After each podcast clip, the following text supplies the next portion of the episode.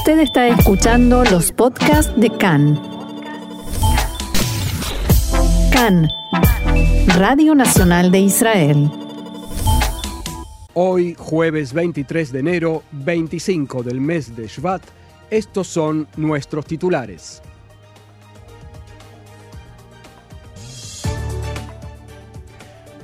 Hoy comienza el nuevo esquema de coronavirus en las escuelas, no más aislamientos para expuestos a contagiados. El presidente de la Knesset, Miki Levy, habló por primera vez y en hebreo ante el Bundestag, el Parlamento alemán. Nieve en el norte del país y también en Jerusalén, donde se declaró el asueto escolar.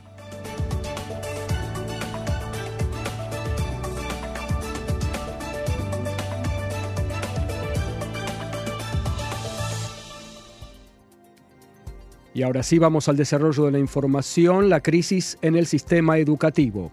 El Tribunal de Distrito de Tel Aviv en lo laboral ordenó a los docentes trabajar hoy normalmente y emitió una orden de no innovar contra el gremio docente que les prohíbe efectuar una huelga docente.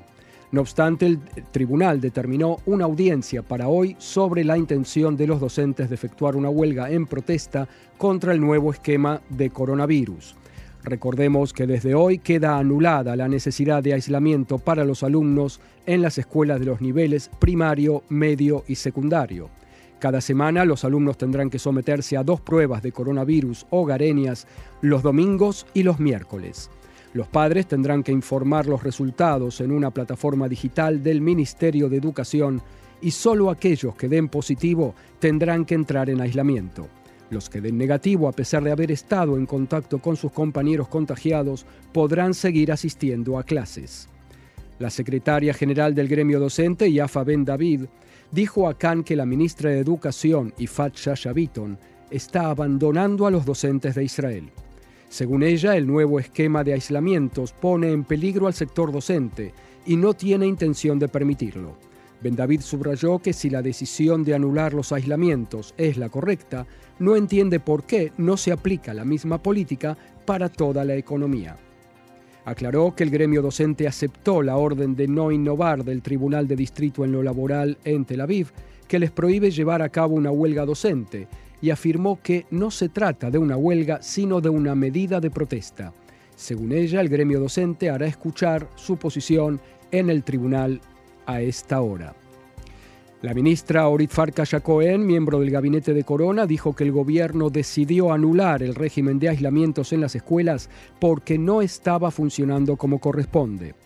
En diálogo con Khan, la ministra expresó que en unos días más se producirá un descenso en los contagios y la decisión de que los padres hagan pruebas de coronavirus a sus hijos dos veces por semana es la correcta. El coordinador nacional de lucha contra el coronavirus, profesor Salman Sarka, dijo por su parte en diálogo con, con Khan que él apoya el esquema de anulación de los aislamientos en las escuelas, pero que había recomendado al primer ministro Bennett y al ministro de Salud Orovitz posponer su implementación en una semana. Según él, el primer ministro y el ministro de Salud prefirieron ajustar el esquema y por eso él también lo apoya. El profesor Sarka subrayó que si se ve en el Ministerio de Salud que el esquema entra en vigencia hoy, no lo, que entra en vigencia hoy no logra sus metas, recomendará al gobierno introducir cambios. Por su parte, la directora general del Ministerio de Educación, Dalit Stauber, dijo que la ministra de Educación, Ifat Shaviton, lucha por la salud mental y emocional de los alumnos. Stauber subrayó que los niños serán revisados dos veces por semana y dentro de unos días los padres recibirán todos los kits de prueba necesarios. Lo más importante es asegurar el proceso educativo y la rutina del modo más continuado posible, dijo Stauber en diálogo con Khan. En tanto, un informe de la sección de inteligencia de Tzahal indica que en las últimas tres semanas de enero fueron diagnosticados con coronavirus más contagiados que en todo el año pasado. En efecto, según el informe, durante todo 2021 fueron diagnosticados positivos con el virus cerca de 960.500 personas. En cambio, en las primeras tres semanas de enero fueron registrados cerca de 1.160.000 nuevos contagios. En otro orden, Tzahal informó que dos agentes de la Gendarmería israelí sufrieron heridas leves al ser identificados por error como traficantes de drogas durante una operación masiva de contrabando durante la noche en la frontera egipcia. Según un portavoz del ejército, hubo al menos nueve intentos de contrabando a lo largo de la frontera durante la noche, lo que la convirtió en una de las noches más activas en la frontera egipcia en tiempos recientes. Casi todas las noches, contrabandistas egipcios intentan pasar contrabando a través de la frontera, principalmente marihuana de casas de cultivo en la península de Sinaí, pero a veces incluso heroína. Del otro lado, esperan israelíes que recogen los, los paquetes y venden las drogas en Israel. El ejército informó también que junto con la policía incautaron unos 400 kilogramos de drogas por un valor de estimado de 8 millones de shekels en el transcurso de la noche, una de las redadas más grandes en el último año. El portavoz de Tzal informó que uno de los intentos de contrabando en el que resultaron heridos los guardias fronterizos fue violento. Los contrabandistas del lado egipcio de la frontera se acercaron a la valla de seguridad en vehículos blindados con ametralladoras y dispararon en forma masiva hacia territorio israelí. También señaló que de esa manera intentaban impedir que los soldados se acercaran al lugar. Un equipo del batallón Caracal, que protege la frontera egipcia, respondió al ataque. Un vehículo de la gendarmería con los dos agentes en el interior también estaba en el área y se acercó a la valla desde el lado israelí. Siempre según el informe del portavoz militar, durante el tiroteo, los soldados de Caracal aparentemente creyeron que el vehículo de la policía fronteriza era un camión utilizado por los contrabandistas israelíes para recoger los paquetes de drogas y abrieron fuego contra los neumáticos. Los dos agentes de la gendarmería fueron trasladados con heridas leves al hospital Soroka en Beersheba. El portavoz de Tzal, de acuerdo con el portavoz de Tzal, el incidente será investigado.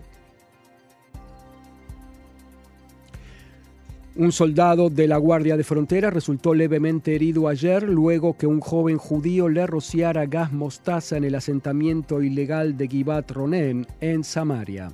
El incidente, según la Guardia de Frontera israelí, ocurrió luego de que uno de los neumáticos de los vehículos de seguridad fuera cortado con un cuchillo mientras los gendarmes hacían guardia en el lugar. Poco después se produjeron disturbios por cerca de 100 colonos que comenzaron a bloquear el paso de las fuerzas de seguridad, quemar neumáticos y bloquear el camino con piedras.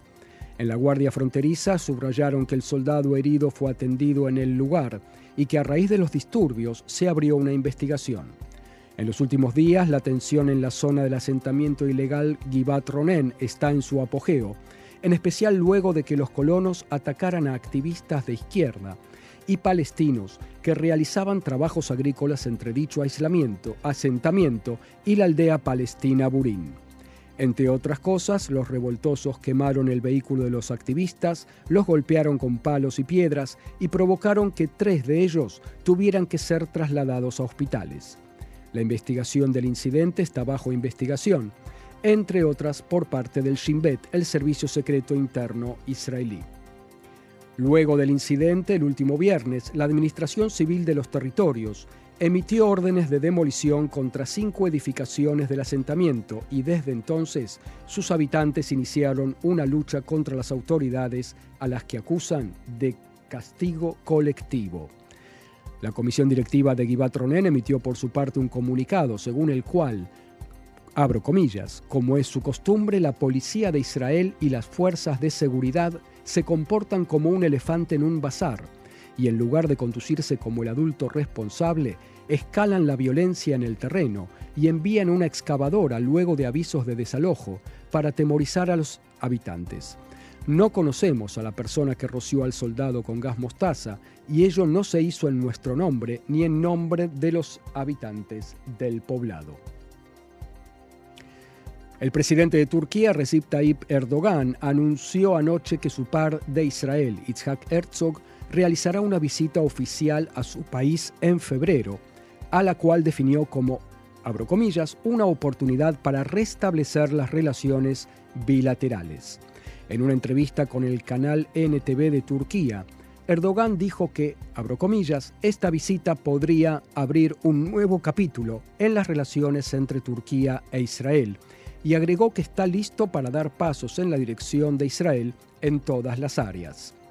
El presidente turco dijo que Herzog lo visitará a principios de febrero, pero no reveló otros detalles sobre el viaje. En Israel, el portavoz de la presidencia se negó a comentar sobre el anuncio de Erdogan, pero fuentes oficiales confirmaron las conversaciones eh, sobre una visita bajo condición de anonimato. En declaraciones al sitio web Axios, un funcionario israelí de alto rango dijo que si un líder de un importante país musulmán como Turquía se acerca a Israel, no hay otra opción que dar una respuesta positiva. Recordemos que hace una semana el ministro de Relaciones Exteriores, Yair Lapid, habló por teléfono con su homólogo turco, Mevlut Kovasoglu, quien llamó para preguntar sobre la salud del ministro de Relaciones Exteriores luego de ser diagnosticado de COVID-19. La llamada telefónica fue la primera entre los ministros de Relaciones Exteriores de Israel y Turquía que se anunció públicamente en 13 años. Hoy, como comentábamos, es el Día Internacional de Recordación del Holocausto. El primer ministro Bennett dijo que quien continúa intentando matar judíos debe saber que los judíos ya no son sacos de boxeo. Bennett subrayó que, en este contexto, los llamados cotidianos de Teherán al exterminio del Estado de Israel y el desarrollo por parte de Irán de armamento nuclear son una muestra de este antisemitismo. Abro comillas, luego de la Shoah fue creada una nación soberana que tiene la fuerza para defenderse. Hashtag Never Again es más que un hashtag, es un llamado a la acción. Nuestra promesa de que el pueblo judío ya no estará indefenso, sin bienes y sin hogar, enfatizó Bennett, la habremos de cumplir. El primer ministro hizo uso de la palabra en la ceremonia del Foro de Embajadores de Israel. El presidente de la Knesset, Miki Levy, llegó hoy a Berlín en visita oficial a principios de esta semana y hoy al mediodía pronunció un discurso en hebreo ante el Bundestag, el pleno del Parlamento alemán en ocasión del Día Internacional de Conmemoración del Holocausto. Miki Levy, el, el, primer presidente de la Knesset en dirigir la palabra al Parlamento alemán, agradeció en forma vehemente a sus anfitriones, entre los que se encontraba el canciller alemán Olaf Scholz. Me siento orgulloso de representar al único Estado judío y democrático del mundo, el Estado de Israel, en mi papel de presidente de la Knesset, el corazón palpitante de la democracia israelí, dijo Levy, y señaló que allí, en el Parlamento alemán, se puede comprender, aunque sea levemente, la capacidad del ser humano de utilizar la democracia para destruirla. Este es un lugar, el Parlamento alemán, donde la humanidad ha traspasado los límites del mal, un lugar donde la pérdida de valores convirtió un Estado democrático en una tiranía racista y discriminatoria. El presidente de la Knesset se refirió también al recuerdo del holocausto y los grandes números, entre comillas, según sus palabras. ¿Es posible captar, comprender un número como 6 millones? se preguntaba Levi y continuaba. La ley de los grandes números impone distancia, peca contra las víctimas y los sobrevivientes del holocausto, ya que reduce aún más su grado de humanidad los 6 millones de judíos que fueron asesinados en el holocausto de los judíos de Europa son también 6 millones de historias. Historias de vidas que podrían haber sido historias de quienes ya no están.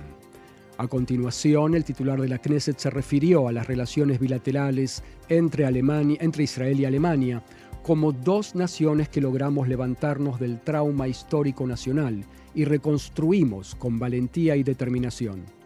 Dos naciones entre la muerte y la vida eligen cada día la vida. Alemania demuestra una y otra vez, tanto a nivel bilateral como en el ámbito internacional, su compromiso moral e histórico con la existencia y la seguridad del Estado de Israel. Hemos construido una relación de confianza, honestidad, solidaridad y reciprocidad que nos permite estar juntos frente a los desafíos comunes de los dos países y también frente a los que enfrenta la humanidad en su conjunto, dijo el presidente de la Knesset, Miki Levy, y finalizó su discurso pronunciando Kadish, la plegaria en memoria de los difuntos, sin poder contener las lágrimas.